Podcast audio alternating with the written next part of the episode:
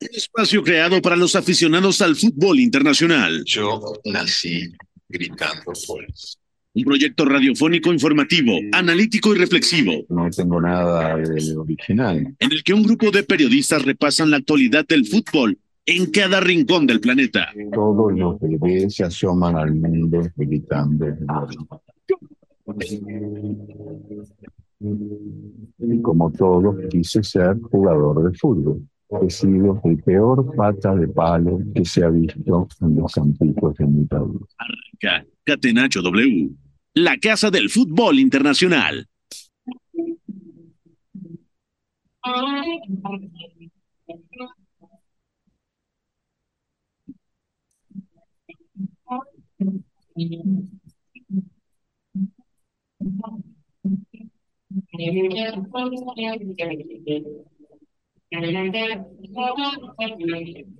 Hola, hola amigos de Catenacho W, ¿cómo están? Bienvenidos. Es viernes, estamos totalmente en vivo a través de W Deportes, la casa, por supuesto, del fútbol internacional. Esto es Catenacho W, son cuatro con siete de la tarde. Tenemos mucho que, que, platicar antes de irnos del fin de semana. ¿Por qué? Porque siguen las clasificaciones hacia la Eurocopa. Francia y Países Bajos se enfrentaron y además, y además tenemos mucho que platicar de ese partido, sobre todo porque Países Bajos en el nuevo debut de Ronald Koeman ha salido muy, muy raspada de suelo francés. 4-0 le ha pegado el subcampeón mundial al equipo neerlandés. Además, Domenico Tedesco debutó con la selección de Bélgica. 0 a 3 ha ganado el territorio sueco, lo estaremos analizando. Y por supuesto, vamos a hablar de lo que dejó la victoria del equipo mexicano, de cómo, cómo, de la selección de Diego Coca en suelo de Surinam, y además eh, lo vamos a analizar en compañía de los chicos que tanto, que tanto les gusta hablar de selección nacional. Saludamos a toda la gente que nos escucha, a Fo en la producción de este espacio, también por supuesto saludamos a McLovin en los controles, de este lado está Beto González a nombre de Pepe del Bosque y saludo al señor Oscar Mendoza. ¿Cómo estás, Informe? ¿Todo bien? ¿Qué tal, Beto? ¿Todo bien? Un saludo para ti, para todos los compañeros, la gente que nos escucha. Hay varios temas que platicar, muy variados, de hecho, desde clave selección mexicana, el primer partido de Diego Coca, pero también ese choque de potencias entre Francia y Países Bajos, un triunfo muy autoritario de la selección gala, ya lo estaremos platicando, y además, anuncio oficial ya del Bayern Múnich eh, por parte de, bueno, para cesar a Julian Nagelsmann y ya anunciar a Thomas Tuchel, ya lo platicaremos. Totalmente, es un viernes de locos prácticamente. Parece tranquilo, pero con la información que tenemos y además los partidos que se han jugado lo vamos a pasar de lujo. Está también el señor Eduardo Zurita, le llegamos al precio a Zurita y ha decidido venir hoy a platicar sobre la selección nacional. Zuri, qué partido, ¿eh? ¿Cómo lo viste? Bienvenido. Ya eh, la cocaneta ha, ha abierto la actividad, ¿no? Y por fin, con una victoria, bueno, lo estaremos analizando. ¿Qué te pareció? ¿Cómo estás? ¿Qué tal, Beto? Me da gusto saludarte, saludar a Oscar, a Fo, a los que nos escuchan el día de hoy.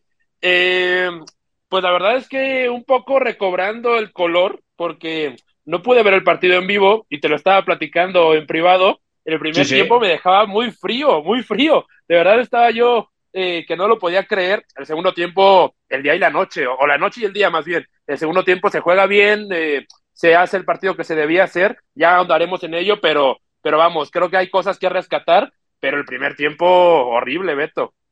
No, no, totalmente de acuerdo. Eh, si lo vieron en diferido, créanme que si la sensación es que el primer tiempo es bastante malo, o por no decir muy malo. No sé si alguien lo haya visto en diferido, Beto, debo decirte. No, no. Creo que solo yo, la verdad, me aventé el paquete. No, no, yo, yo lo digo porque seguramente hay fanáticos de la selección mexicana que más allá de todo van a estar ahí incondicionalmente. Dijeron, bueno, si voy a desayunar y no he visto el partido, me lo pongo, ah, bueno, ¿no? Si tal, plan. tal, no lo sé, puede ser un buen plan, pero les aseguro que tragar el desayuno con ese primer tiempo sería muy complicado. Les digo, si lo vieron en diferido o si lo vieron en vivo, la sensación seguramente va a ser la misma, un primer tiempo terrible de verdad y un segundo tiempo bastante más agradable, aunque no tan bueno en general. Así que vamos a estar platicando de todo esto, también de la llegada de Thomas Tuchel oficialmente al Bayern Múnich en el lugar de Julian Nagelsmann. Ahí hay mucho que platicar, pero antes vamos a la pregunta del día. La pregunta del día. Non potevo farlo dagli Stati Uniti senza farlo giocare. Catenaccio W.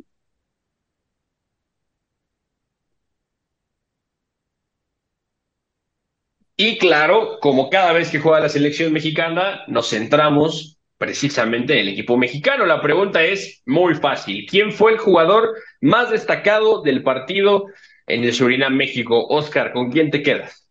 Yo con Julián Araujo, para mí gran parte de la mejora del equipo nacional en la segunda mitad se debe al ingreso del futbolista del Barça Athletic y es que además Kevin Álvarez en la primera mitad en esa lateral por la derecha estaba dejando algunas lagunas importantes, la selección local encontraba también un pasillo importante para atacar por ese costado de la izquierda para ellos y ya cuando entra Julián Araujo la situación cambia y no solamente es lo bien que trabaja a nivel defensivo, sino que también en ataque aporta muchas cosas e incluso roza la anotación. Para mí lo de Julián es muy bueno.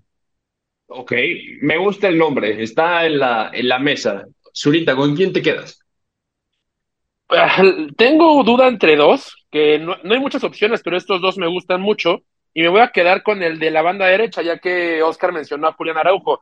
Uriel Antuna es Uriel Antuna, no lo vamos a cambiar y lo que te quita Uriel Antuna, Uriel Antuna te lo da y al Claro. contrario todo el tiempo, pero vamos, es un seguro para la selección mexicana en este tipo de partidos. Si, si entiendes a Uriel Antuna, si aprovechas su desmarque top mundial, eh, si lo lanzas de forma adecuada, vamos, su segundo tiempo es el que te pone de cara a portería cinco veces. Y luego sus controles, sus centros, sus regates pueden ser o no acertados, pero influye en este tipo de marcadores contra rivales de CONCACAF. Eh, luego en la élite quizás se le dificulte, pero el día de ayer yo creo que termina por ser decisivo en el 2-0 de la selección mexicana. De acuerdo. Eh, yo me voy a quedar con Julián Araujo simple y sencillamente porque la selección mexicana acaba defendiendo mejor. Lo de Antuna me parece positivo, sobre todo porque toma muchas malas decisiones y además esto es no solo en jugadas puntuales, es, es- es consistente, ¿no? En muchas situaciones donde llega al último tercio de campo decide mal, tiene un control malo, hay un gesto errático, ¿no? Pero realmente cuando lo hace bien y en el segundo tiempo hiló varias donde decidió bien, es que te puede realmente generar bastante daño. Pero lo de Julián Araujo es muy importante, sobre todo porque ya vamos a entrar al análisis del partido. Eh, Kevin Álvarez sufrió bastante con Florian Josephson cayéndole constantemente a la espalda, pero además con Pinas que le estaba pasando y Antuna teniendo que bajar a ayudar. O sea, era un problema bastante grande, sobre todo en la pérdida, que es en lo que nos vamos a centrar ahora cuando entremos al análisis. Así que Beto. yo acompaño a Oscar en lo de Julián Araujo, pero, pero estoy de acuerdo también en lo de Antuna, ¿sí, Suri? Si me permites, ya que eh, te, te sumaste a lo de Julián Araujo con Oscar, mi segundo nombre era Johan Vázquez, que no, no es un partido Bien, impresionante, pero, pero vamos, es correcto. Cuando todos los demás eh, estaban erráticos, estaban sumidos en no saber cómo darle la vuelta al partido, creo que Johan, tanto su primer tiempo como su segundo tiempo, eh, es correcto, es correcto. Y, y sin más, creo que mantuvo la seriedad y calma que, por ejemplo, Israel Reyes no le noté. Sí, y lo, lo, lo platicamos también un poco aparte hace rato, ¿no, Oscar? Que Johan Sí. quizá era el, el de los, de los dos el que mejor se estaba comportando, ¿no?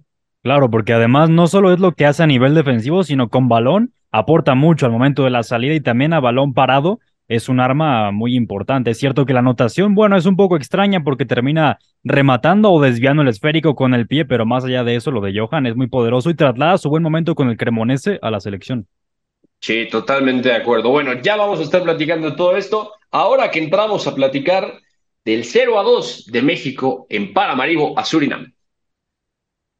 Selección mexicana. Gary Rodríguez mete centro, balón a primer palo, el remate, gol de México.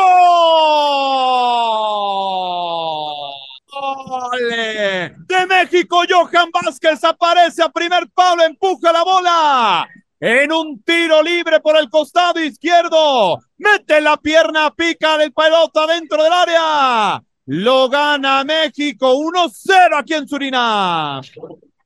Ahí escuchábamos el primer gol de México, minutos 64, un tiro libre desde la izquierda, donde Charlie Rodríguez pone un centro con mucha, mucha comba hacia adentro, la pelota va girando de forma tremenda, endemoniada, y aparece Johan Vázquez que, eh, pues, se le dieron el... Que le ver, sopló, nada gol. más. Sí, le dieron el gol porque la metió con la mirada, pero realmente no la toca, ¿no? El, el centro de Charlie lleva tanta comba que se le termina escapando al arquero, ¿no? Ahí caía el primer gol del partido, ahí se, se lo termina eh, comiendo el gol rojo y luego viene el tema del penal que falla Santi Jiménez, que era una jugada franca precisamente que consigue Uriel Antuna desmarcándose al espacio, entrando al área, frenando, luego amagando con cambiar ahí en la pinta y termina siendo fauleado, ¿no? Eh, Santi falla el penal, lo vuela por el centro del arco, por encima, y después, después cae el segundo gol del partido con un autogol, ¿no? Eh, Damil Dankerloy que precisamente viene en una jugada donde lanzan a Uriel Antuna por la banda derecha, llega profundo, mete el centro eh, raso hacia raso lateral y es de estas jugadas donde si no encuentra un pie el compañero, termina encontrando el pie del rival y termina clavando el 2 a 0 México al 82.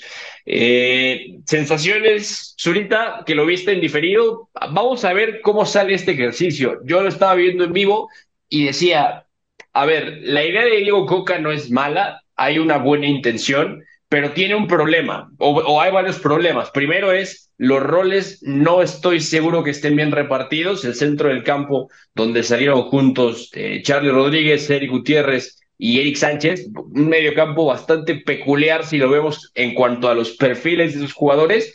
Y luego, además, con la intención de primero estirar el campo con laterales y luego empezar a jugar con esas sinergias, ¿no? ¿Cómo salió la selección mexicana? 4-2-3-1 eh, fue lo que presentó Diego Coca, Carlos Acevedo en el arco, los laterales Kevin Álvarez y Gerardo Arteaga, los centrales Israel Reyes y Johan Vázquez, en el doble pivote Eric Gutiérrez y Eric Sánchez, por delante Charlie Rodríguez, en banda izquierda Roberto Alvarado, en la derecha Vil Antuna y en punta Santi Jiménez.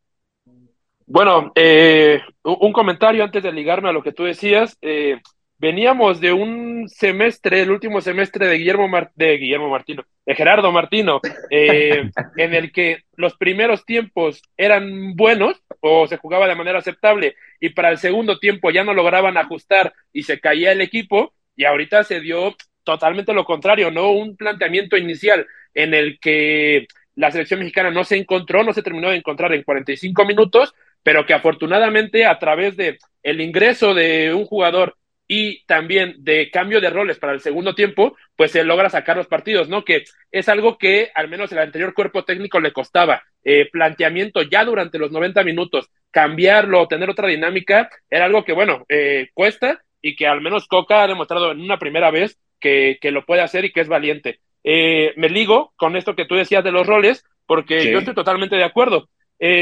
No solamente del medio campo, que ya era raro. Yo empecé viendo el partido y Eric Sánchez a veces estaba entre centrales, cuando no me parece, como tú dices, el rol más adecuado. Cuando en Eric Gutiérrez creo que Diego Coca buscó una figura parecida a la de Luis Chávez, pero, pero vamos, esa fuerza, esa energía, eh, este Eric Gutiérrez de 2023 no la tiene, es un jugador que ya está acostumbrado a jugar a un ritmo más bajo, a un ritmo casi de, de central lateralizado, de estar lanzando, de estar recibiendo y tocando fácil, no de estar yendo y viniendo todo el tiempo.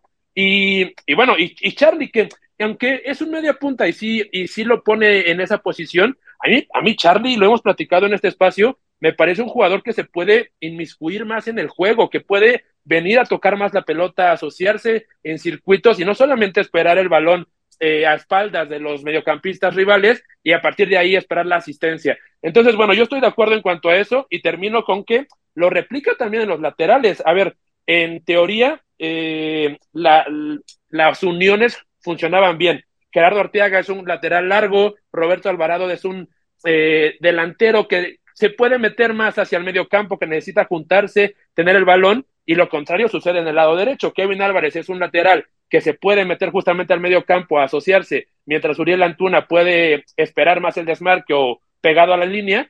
Y como tú dices, eso no se vio. Gerardo Arteaga estuvo perdido, Roberto Alvarado muy separado de todos. Kevin Álvarez creo que nunca se pudo instalar en campo contrario porque tenía esos problemas defensivos que ya le conocemos y que tú mencionaste, la pasó muy mal.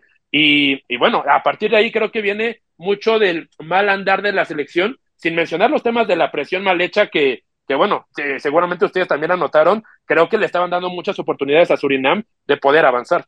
Eso, y Oscar, yo iba para allá porque si tú empiezas sacando mal el balón y atacas mal, es más probable que defiendas mal cuando lo pierdes y que además, después de eso, sigas defendiendo mal. México intentó presionar al hombre, una cosa bastante interesante, ¿no? Considerando que con dos atacantes, con Bicesba y con Hillerman, estaban ahí, digamos, bien responsabilizados Johan y Reyes, Geraldo Becker, que jugó en banda, sorprendentemente, eh, Josephson también en la banda de la derecha, con Gerardo Ortega y Kevin Álvarez, ¿no? Que es donde vinieron los problemas y además en ese 4-4-2 de la selección sin balón, pues es que también estaba bastante claro, ¿no? O sea, al final tenían que salir eh, Sánchez y Gutiérrez por Lerdam y Víctor, luego también ahí Charlie y Santi tenían que ir sobre los centrales con Malón y Avena, y por lo tanto los duelos en banda con los laterales los tenían que hacer Alvarado y Antuna, ¿no? O sea, Alvarado con Dunker Luis, el autor del autogol, y Pinas ahí con Uriel Antuna presionando, pero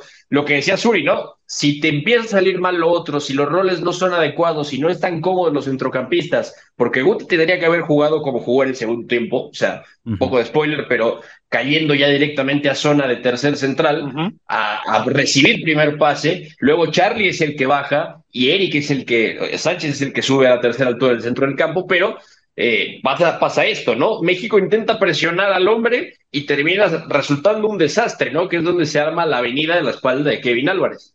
Sí, resulta mal y además enfrente tienes a una selección que lo veníamos platicando en la semana. Es, una, es un combinado que tiene una capacidad técnica importante y lo demostraron futbolistas como por ejemplo Diego Vicesbar del PAOK de Grecia, me parece Buenísimo. Sí, yo creo que Sí, fue el mejor sí. de la selección de Surinam. Geraldo Becker quizá no fue su partido más lúcido, pero también con algunas pinceladas. Y luego a mí lo de los dos centrales de Surinam, tanto de Avena como de Dion Malone, me pareció muy bueno, sobre todo las vigilancias que efectuaron sobre Santi Jiménez y también persecuciones para que estuviera incómodo. Creo que eso fue clave. Y ya comentabas que la selección tenía muchas complicaciones en la primera mitad. Y ya en la segunda cambia un poco la situación porque eh, sobre todo con balón se notaba un poco más de criterio con Eric Gutiérrez cayendo al costado izquierdo de Johan Vázquez para así darle salida, darle un poco más de fluidez e incluso con las conducciones y la distribución. Creo que el futbolista del PSV Eindhoven estuvo bastante acertado y yo incluso me atrevería a ponerlo en el podio de la selección mexicana junto con Antuna y Julián Araujo, como ya lo comentábamos. A mí me gustó mucho el partido de Eric Gutiérrez, a pesar de que leo bastante hate contra él, la verdad. Más allá de eso, mm, Creo que Eric- yo soy el capitán de ese barco, Oscar. Es lo que te iba a decir, ¿eh? Sí, pero aquí estás sí, con sí, el, presidente del No, club de haters de Eric Gutiérrez. No, pero, pero yo estoy de acuerdo. Y justamente le, le, le Sí. mandé mensaje a, a Beto y le dije, el primer tiempo de Eric es horroroso en la línea en la que a mí por eso no me gusta, porque no toca mucho el balón, no entiende dónde es el sitio en el campo en el que tiene que estar, pero en el segundo es totalmente Mejor. lo contrario. Encuentra su lugar, encuentra su lance a Antuna, que yo creo que se dio cinco veces, y incluso Arteaga lo puso también de frente alguna vez, y vamos, de esa forma es un jugador muy útil. Yo en el segundo tiempo, top dos seguramente del, del equipo mexicano. No, Claro, porque además es, es coherente, ¿no, Oscar? O sea, si tú estás viendo las características de tus jugadores, que ahí es donde entra el tema, ¿no? O sea, Diego Coca ajusta, o sea, hay una dirección de campo en términos de voy a cambiar las zonas que pisan mis centrocampistas, Guti en la primera, eh, bajando con los centrales a sacar balón, ¿no? Primer pase, ¿no? A, sumar esa amenaza que tiene con- pasando con la zurda.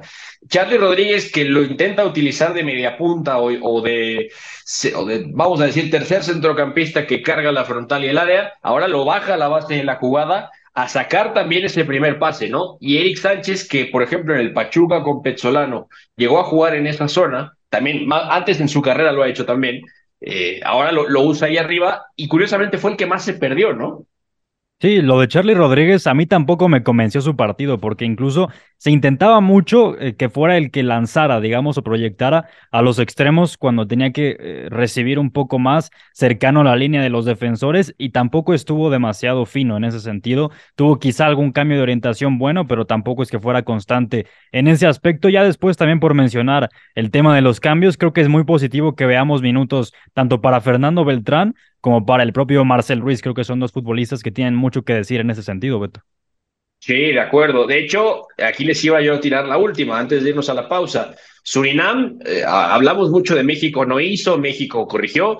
Surinam presiona bien el primer tiempo, ¿eh? Y no es tan común ver, por ejemplo, eh, equipos en ese 4-4-2 con el que presionó Surinam, tener fases a veces tan agresivas, ¿no? Donde salen directamente a la banda, mueren rápido y aprovechan la espalda, ¿no? Lo hicieron bien realmente, es una selección que me parece está bastante bien trabajada y se nota que tiene eh, con Aaron Winter un poco más del rodaje, así que es, normal, pero eh, es eso y además no sé cómo, no sé cómo lo vieron rápidamente lo de Marcel y Nene, porque es difícil decir, tuvieron un grandísimo impacto en el partido por el tiempo que jugaron, o sea, tampoco es que hayan ah. jugado eh, demasiados minutos, ¿no? Más de 10, imposible evaluarlo, pero hay un cambio en la forma en la que la selección amasa la pelota, ¿no? O sea, Nene entra al 79 y Marcel entra al 86, o sea, realmente por eso... juegan cuatro minutos juntos, te nota un cambio en tipo juntarse, pase corto, dormir el partido.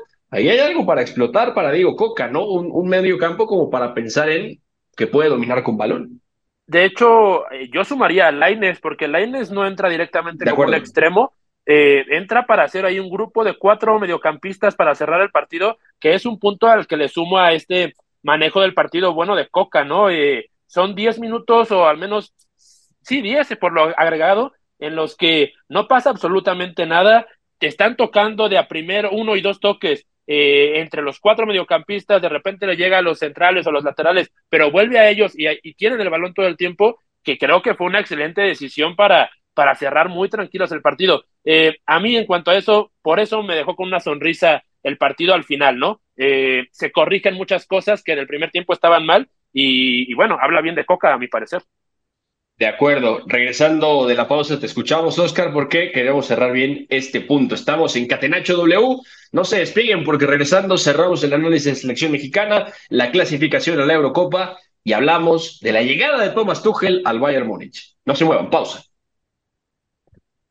triunfo debe ser también la consecuencia de una superioridad moral, no solamente futbolística. Si en el triunfo no están implícitos los recursos, si los recursos nos dan igual, estaríamos dándole a la sociedad un mensaje terrible. Somos la resistencia. Catenacho W. La casa del fútbol internacional. Ya estamos de regreso en Catenacho W, amigos, son las 4.32 de la tarde. Vamos a cerrar rápidamente la reflexión sobre la selección mexicana. Oscar Mendoza, antes de pasar con las redes sociales de todos, aprovechen para darse grasa y, aprovechar esta propaganda. Eh, ¿Qué te dejó la entrada de Nene y de Marcel? Ya decíamos, ¿no? Y también lo decía Suri, o sea, en la línea de con lo que jugaron juntos, que fueron no, no más de ocho minutos, eh, tampoco, también es difícil decir, bueno, cambiaron el partido, eh, lograron hacer algo extraordinario juntos, pero se notó que son una pareja de centrocampistas que, vista la idea de ayer, pueden sumar muchísimo juntos, sobre todo porque la tendencia de Marcel es dirigir de cara desde abajo, ya no tanto ser un mediocampista de zonas más altas en el campo, como lo llegó a ser incluso en Cholos o en Querétaro, eh, y Nene, ¿no? Que tienen la capacidad de juntar pases, de calmar al equipo, dormir el partido. Lo, lo consiguieron, ¿no? Y en muy poquito tiempo, lo, platicaba porque platiqué con ambos por, por aparte antes de, entrar al programa y me decías, ojalá jueguen más juntos, ¿no? Por ahí puede haber una clave en el futuro, no sé qué tan cercano, pero a lo mejor a medio plazo en la selección, ¿no?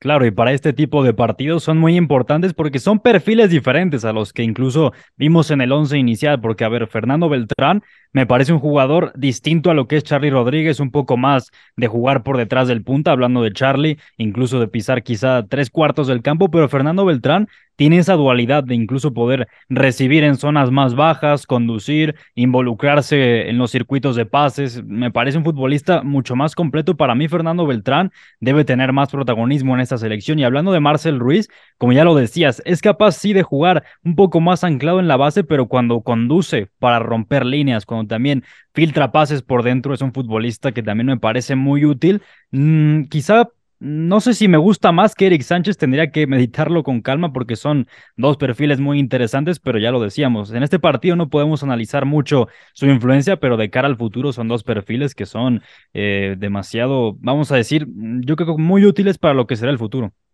De acuerdo. Eh, ahora sí, chicos, sus redes sociales, dejando ya de lado la victoria. Eh, de México ante Surinam. Eh, Zurita, tus redes sociales, ¿dónde encuentra la gente? Eh, arroba Eduardo Zurita 7, no cambiamos, en Twitter sobre todo, ahí platicamos mucho de selección mexicana, de, de, Champions, del Barça y un poquito de cine y música, un poquito de todo en realidad.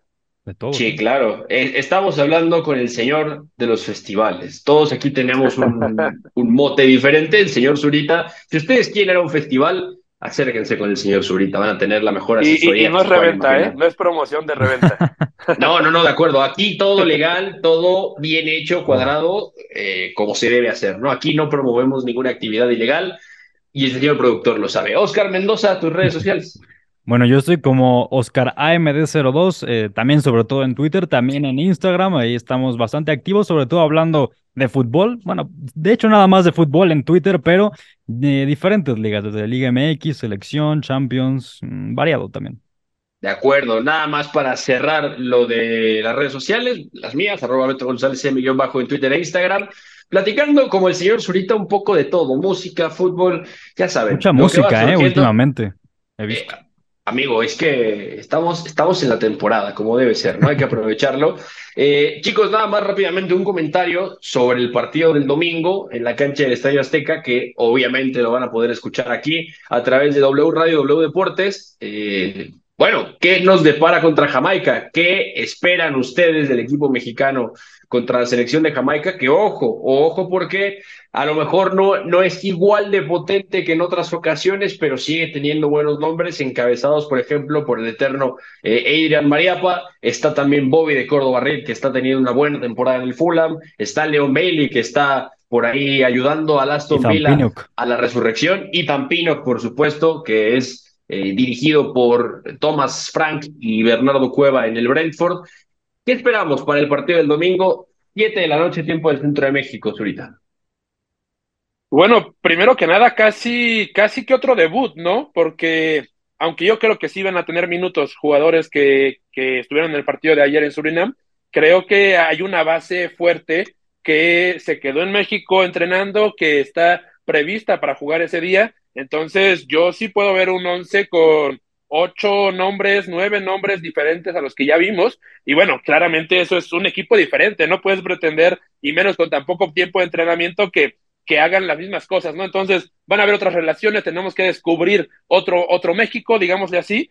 Y vamos, el rival no, no es fácil, ¿no? Yo lo que espero, al menos, es una mejoría en, en temas de presión. Lo mencionamos mucho durante la primera media hora y de hecho es un tema, yo creo, un poco hasta cultural de México. Siempre hace figuras a los, a los dieces, a los mediapuntas de los equipos de, eh, del Caribe, de Centroamérica, porque les deja mucho espacio. Entonces, bueno, quisiera ver menos espacio, quisiera ver menos líneas separadas, sobre todo en contra de Jamaica, que puede explotar mucho más la velocidad. Eh, y pues bueno, eh, ojalá un triunfo, ¿no? Porque sería afianzar la, la era, el comienzo de la era Coca. De acuerdo, de acuerdo, totalmente de acuerdo. Oscar.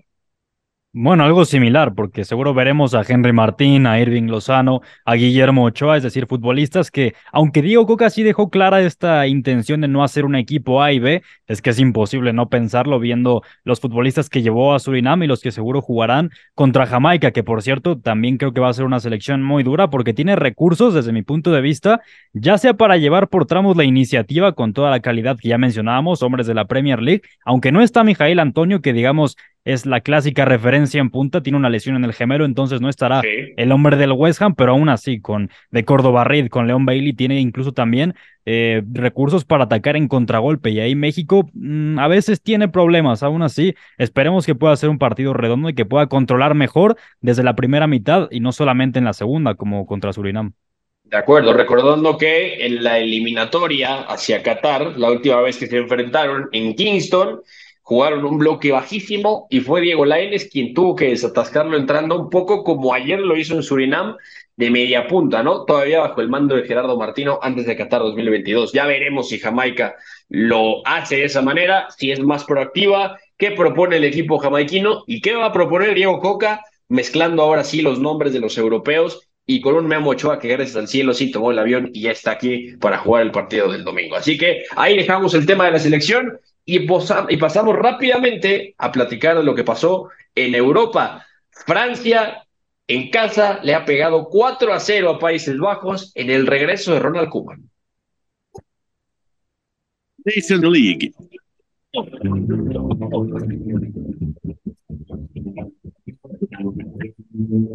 Catenacho W.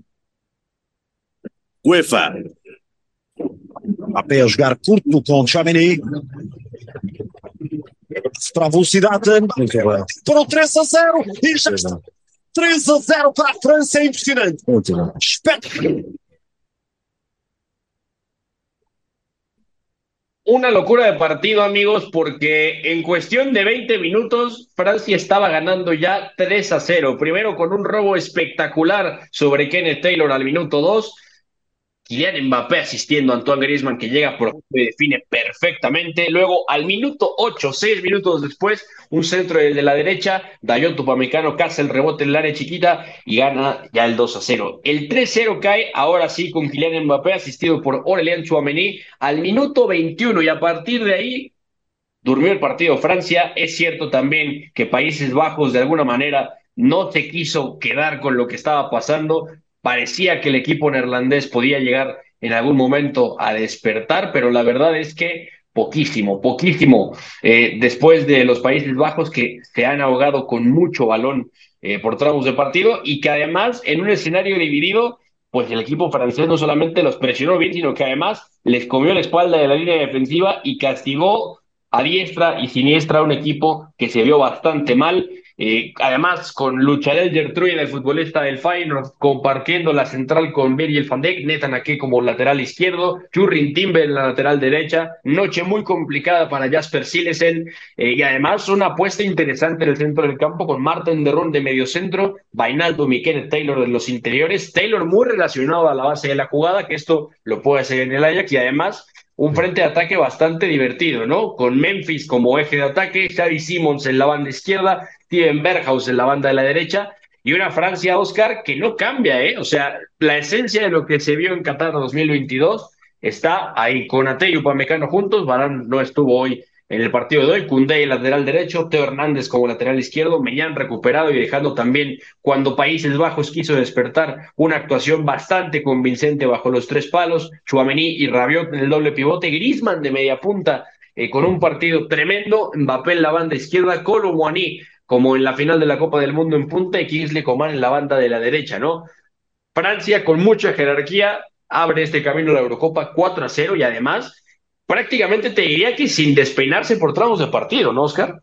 Una exhibición muy poderosa de Francia, sí, Beto. Y la verdad es que a mí me encanta el 11, lo puedo decir como tal, me encanta el 11 de Didier Deschamps para hoy, porque además decías, mantiene la esencia de lo que vimos en la Copa del Mundo, pero además refresca algunas posiciones, porque es cierto que Usman Dembélé está lesionado, pero ahí Kingsley Coman hace muy bien su labor, porque Jules Koundé es un lateral bajo y el hombre del Bayern Múnich puede recorrer toda la banda, incluso castigando mucho también a Nathan Ake, que sufrió bastante en este partido. Luego Antoine Griezmann, ya lo decías, con ese rol de adueñarse del equipo y también asociarse mucho con Kylian Mbappé, encontrar a los extremos. Y luego también la posición de centro delantero, Olivier Giroud fue suplente y ahí está Randall Colomwani, que también es cierto que tiene una ocasión clara que termina por fallar, un disparo de volea, pero aún así creo que es un 9 o es el 9 del futuro para esta Francia desde mi punto de vista. Y si lo analizamos hombre por hombre, también Francia es muy superior a una Países Bajos que decía se ahoga por tramos con balón. También mucho se debe a que no estuvieron dos hombres como Frankie de Jong y también eh, que son dos ausencias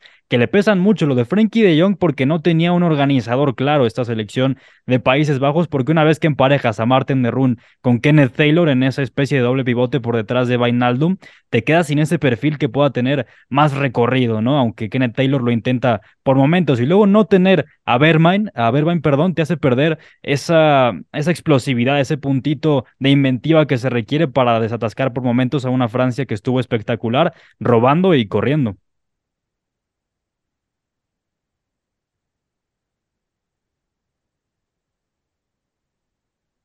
No le gustó tu comentario. No, no, creo que no, lo dejamos pensando, Suri. ¿Tú qué opinas?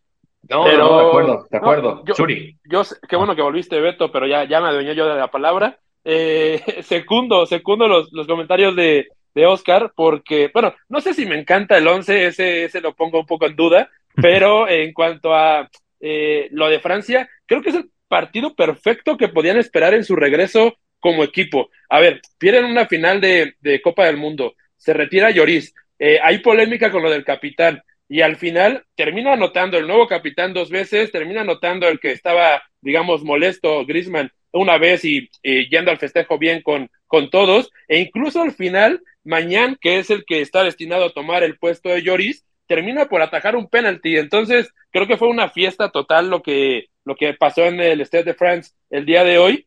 Y eh, sobre Holanda, la verdad es que decir que eh, los nombres que ya mencionaba Oscar, pero Cody Gakpo también, o sea, les hace falta un cambio de ritmo impresionante, juegan a una a un eh, solo ritmo todo el tiempo, eh, las mismas intenciones todo el tiempo, nadie puede hacer algo diferente, incluso Memphis Depay creo que siempre he dicho que es un jugador que eh, se puede sumar al ritmo del equipo, más no él imponer su ritmo, ¿no? Como que cuando él tiene que ser el cabeza del equipo, le cuesta hacer algo diferente, le cuesta tomar el balón y a partir de ahí construir o generar peligro, eh, pero vaya, cuando es un comparsa de alguien más, creo que es muy buen complemento. Eh, vamos, hoy el equipo de Holanda es completo y se nota muchísimo que si, si solamente dependes de piezas tan específicas, Kuman tiene que hacer un gran, gran trabajo para hacer sólida esta Holanda. Totalmente de acuerdo. De hecho, Ronald Kuman regresa después de caracterizarse hasta cierto punto con la selección por mostrar una idea más o menos cercana con sus propios matices a lo que siempre ha hecho la escuela de los Países Bajos, ¿no? Libertad, mucha creación de triángulos, una buena fluidez sin la pelota intercambiando zonas, aunque los equipos de Ronald Koeman no son tanto eso y nunca han sido eso en ningún momento, ¿no? En el Barça lo intentó, más presa de lo que es el Barça y de las piezas que tenía, con la última temporada de Lionel Messi también en el conjunto culé, pero eh, sí, totalmente de acuerdo. Países Bajos se puede llegar a quedar corta. Lucha del Gertrude además se va lesionado, tiene que entrar el Malasia, entra Dali Blin también por Martin de Rul. Eh, David Klassen también tiene que entrar, que era una de las piezas fundamentales para Ronald Koeman, y luego también lo fue para Louis Van Gaal, y evidentemente después eh, hay, hay, un tema interesante, porque Kenneth Taylor se tiene que ir al minuto 33, decide hacer un ajuste ahí Ronald Koeman, entra Boat Beckhorst, para que juegue ahí precisamente como una especie de segundo punta. Y Olivier Giroud eh, también entró después, hablando de nueve. Y el Malen, hablando del ritmo y de lo plano del ataque, entra por Steven Berghaus al minuto 68. Es decir, lo que dices ahorita, y lo comparto totalmente, es Países Bajos necesita jugadores de un, de un corte diferente por fuera y por dentro, por tramos, que le puedan acelerar el juego y no tanto mantenerlo así. Se ha notado en la ausencia de Frankie y Young, francamente. No jugó Ryan Gravenberg, no jugó Brian Broby. Por cierto, Dancel Gravenberg jugó anoche contra la selección mexicana. Dancel, ah, su hermano, sí juega para Surinam. Ahí lo tienen y estaba también Mats Vipa, que es compañero de Santi Jiménez en el final, también se ¿eh? quedó, sí, muy bueno, además ahí acompañado de Orkun Kokchum, me parece que es una de las mejores duplas que se pueden encontrar, al menos en este periodo de tiempo, en el fútbol europeo. Así que ahí está la goleada de Francia a Países Bajos, 4 a 0 en el grupo B de la clasificación de la Eurocopa, y ahora vamos a platicar rápidamente el debut de Domenico Tedesco con la selección de Bélgica, que ha ganado 0 a 3 en territorio sueco. Bueno, eh, Oscar, Suri, pudieron ver un poco este partido, yo lo tenía ahí de fondo, la verdad, y es una idea bastante interesante la que ha dejado eh, el equipo de Domenico Tedesco, eh, porque a priori sobre el papel era un 4-3-3, y esto es bastante interesante porque eh, jugó con Timothy Castaña de lateral derecho, Wout y Jan Bertongen como centrales, Arthur City, que normalmente jugaría de, de central, de lateral izquierdo, eh, Yannick Carrasco de interior, que esto es una cosa bastante interesante con Amadou Naná y Kevin De Bruyne en el centro del campo. Lukaku, que además hace los tres goles del partido. Hat-trick de Romelu Lukaku. Qué importante que se reencuentre con estas sensaciones ahora, en la fecha FIFA, con su selección, que es su lugar seguro para volver al Inter y pensar que puede ser una opción para Simón Inzaghi. Dodi Luquevacchio en banda derecha y Leandro Trossard, el futbolista del Arsenal, en la banda izquierda cerrado como tercer central Timothy Castañe, bastante juego eh, por ahí por dentro con Kevin De Bruyne en zonas más altas, Carrasco también como en zona de media punta, pero en general una línea defensiva que estaba hecha para superar a los dos puntas huecos y generarle arriba más superioridad a la selección de Bélgica. ¿Pudieron ver algo de este partido, chicos? ¿Qué les pareció el debut de, de Tedesco? Bueno, ya lo decías, ideas que son bastante lógicas, hablando del rol de los, de los jugadores, no solamente en lo que puede ser en la selección, sino también con sus clubes. Y lo más claro es lo de Leandro Trossard, que es cierto que parte como un teórico extremo, pero muchas veces colocándose por detrás de Lukaku para jugar entre líneas y ahí combinarlo con Kevin De Bruyne, bueno, creo que es una idea que puede ser muy potente a lo largo del tiempo, muy superior a esta Bélgica, recordándonos a lo que fue quizá hace un par de años, incluso lo de Lukaku, es, es una noticia muy buena porque tanto con el Inter de Milán, también en su día con el Chelsea, ha ido a la baja. Es cierto que últimamente quizá ha retomado un poco su nivel, e incluso fue importante en la eliminatoria frente al Porto en Champions, pero ahora eh, tres anotaciones que creo que hay una que parecía autogol, pero sí se la dan a él. Es muy importante que retome esa jerarquía porque es uno de los grandes estandartes de estos Red Devils.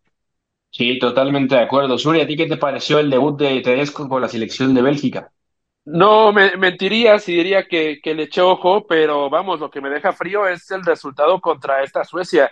Eh, por nombres debería tener más, eh, digamos, más calidad para hacer eh, partido ante, Bélgica, incluso una Bélgica reconstruyéndose. está ahí de regreso Slatan, está Kulusevski, está Isaac, está Elanga que no entra hoy, sigue estando Forsberg.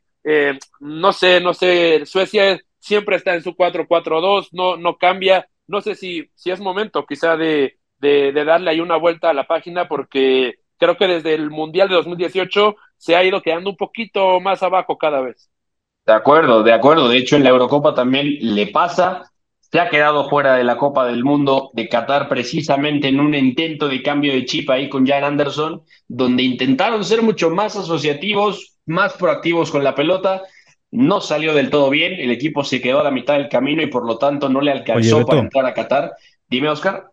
Bueno, también es que si vemos los nombres, ahora revisaba el banquillo de esta Bélgica, también hay eh, futbolistas jóvenes muy interesantes. Lois Openda con el Racing Club de Lens, Romeo Lavia, que no tuvo minutos en este partido, pero a futuro creo que puede ser muy bueno en esa zona de pivote o de Ketteler, por ejemplo, Selemakers. Hay mucha calidad en este recambio generacional de Bélgica. De acuerdo, y habrá que ver también qué pasa ahí con Amadou Naná, porque es un centrocampista que por ejemplo, en el Everton ha roto de manera muy interesante condiciones mucho más físicas y de presión que, por ejemplo, de manejo de balón, aunque tampoco se le queda tan atrás el tema de ser un mediocentro que te dé ciertas cosas con balón. No es eh, para nada un perfil tipo Xavi Alonso, Sergio Busquets, eh, y los que quieran hablar de que manejan tanto balón, pero es un futbolista muy físico que para presionar te permite hacerlo de gran manera. Y de acuerdo también con Suri, eh, con los nombres que tiene Bélgica eh, y además Suecia, con Suecia esperábamos quizá otra cosa, ¿no? Ludwig Augustinsson, atención, lesionado, se fue. Ahí puede haber un tema con el Aston Villa. Carl Starfelt, el futbolista del Celtic, no tuvo minutos. El Anga tampoco entró. Eh, eh, Víctor Claesson sí entró por Emil Forsberg al 73. Víctor Gyökeres, este futbolista que juega en el Coventry City, que a México le hizo bastante daño en los amistosos previos a Qatar, sí entró también por Christopher Olson al 64. Y Zlatan regresó con la selección, porque ya también había vuelto de su lesión con el Milan al minuto 73 en lugar de Alexander Isak. Y lo que decías, Oscar, los nombres de Bélgica también permiten pensar que el recambio generacional está ahí y hay que ver si Domenico Tedesco es capaz de juntarlos de buena manera y empezar a encaminar a esta Bélgica que tiene calidad para pensar que puede hacer cosas más grandes. ¿Qué pasó en el resto de la jornada? Grecia visitó a Gibraltar y le pegó 0 a 3 Constantino Simicas parece ha jugado un buen partido, este no lo hemos visto por supuesto, pero eh, la banda de la izquierda como lateral parece que ha dejado un buen partido. De hecho, en el 3 a 0, el futbolista de Liverpool eh, se ha comportado según bastante bien, así que algo para revisar, con Bacacetas, que este le gusta al ingeniero Iñaki María, por el apellido, en la media punta marcando gol, Masuras marcando gol, Siopis también marcando gol en el doble pivote, Giorgio Yakumakis, el futbolista del Celtic, también ahí destacando en punta. La República Checa le gana a Polonia, ojo, eh, 3 a 1 en casa le pega el conjunto checo al conjunto polaco, y Robert Lewandowski parece no ha tenido un buen partido, y además el equipo de Jaroslav Silavi suma una victoria importante contra la selección que dirige, ¿quién creen amigos? Fernando Santos, ¿eh? Atención con eso, Fernando Santos ya está al frente de la selección polaca, Austria con Azerbaiyán 4 a 1, buena participación de Marcel Savitzer con goles y asistencia, así que, exacto, doblete y asistencia, así que muy influyente Savitzer, Serbia, Lituania le ha pegado también 2 a 0, Bulgaria pierde en casa 0 a 1 con Montenegro, y ya no nos dejamos ningún resultado por ahí, salvo el Moldavia 0, Moldavia 1, perdón, Islas Faroe 1. Así que ahí está la clasificación de la Eurocopa. Y rápidamente, chicos, antes de irnos, Thomas Tuchel ya es oficialmente el nuevo entrenador del Bayern Múnich, ha firmado por dos temporadas, o sea, 23, 24, 24, 25, más el final de esta. Un comentario, chicos, lo, lo vamos a profundizar también el lunes, ya que se haya encargado de su primer entrenamiento, ya que tengamos la presentación. Pero atención, ¿eh? porque la decisión, dice el Bayern Múnich, la asumen entre Hassan Salihamidzic y Oliver Kahn. Y Oliver Kahn dijo, dijo que la calidad del plantel se ha ido disminuyendo cada vez más frecuentemente. Desde enero, dijo Oliver Kahn, en el Bayern hemos jugado menos y menos atractivo y con menos éxito.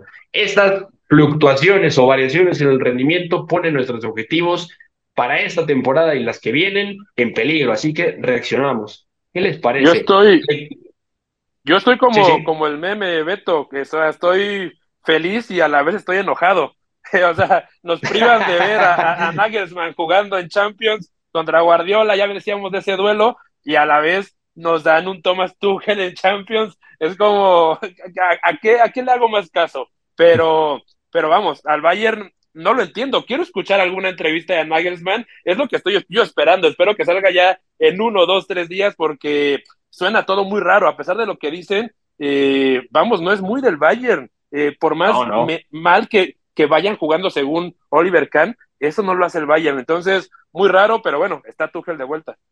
Sí, de acuerdo, Oscar. También deberían prohibir esquiar en el Bayern Múnich, ¿no? Porque Neuer se rompe la pierna esquiando y Julian Nagelsmann se entera de esta noticia, o bueno, del rumor de la directiva, esquiando. Tuvo que regresar a Múnich y le dijeron, te llamabas, ¿verdad? Sí, vaya práctica más peligrosa en todos los sentidos. A mí me sigue pareciendo muy extraño todo lo que ocurre porque dicen que no les gusta el rendimiento del equipo cuando tienen la posibilidad de ganar el triplete. En fin, muy raro, pero Thomas Tuchel dirigirá a su sexto club. Correcto, su sexto club, el tercero en Alemania, atención, y debutará el 1 de abril en el clásico contra el Dortmund y debutará en Champions en cuartos de final contra Pep Guardiola, a quien le quitó la Champions en el 2021 con el Chelsea ante el Manchester City. Así que vamos a ver qué dicen en los próximos días, a ver qué dice Julian Nagelsmann. Dicen que estaba muy, muy desconcertado, muy decepcionado, que Tuchel maravilló a todos en la directiva y está emocionadísimo por empezar. Hay mucho que descubrir sobre este fichaje, pero ya se nos ha acabado el tiempo por hoy. Así que a nombre de Eduardo Zurita, de Oscar Mendoza, Rodrigo Fernández Fo en la producción, McLovin en los controles, se despiden ustedes. Beto González a nombre de Pepe del Bosque. Esto fue Catenacho W. Bonito fin de semana y nos escuchamos el lunes. Bye.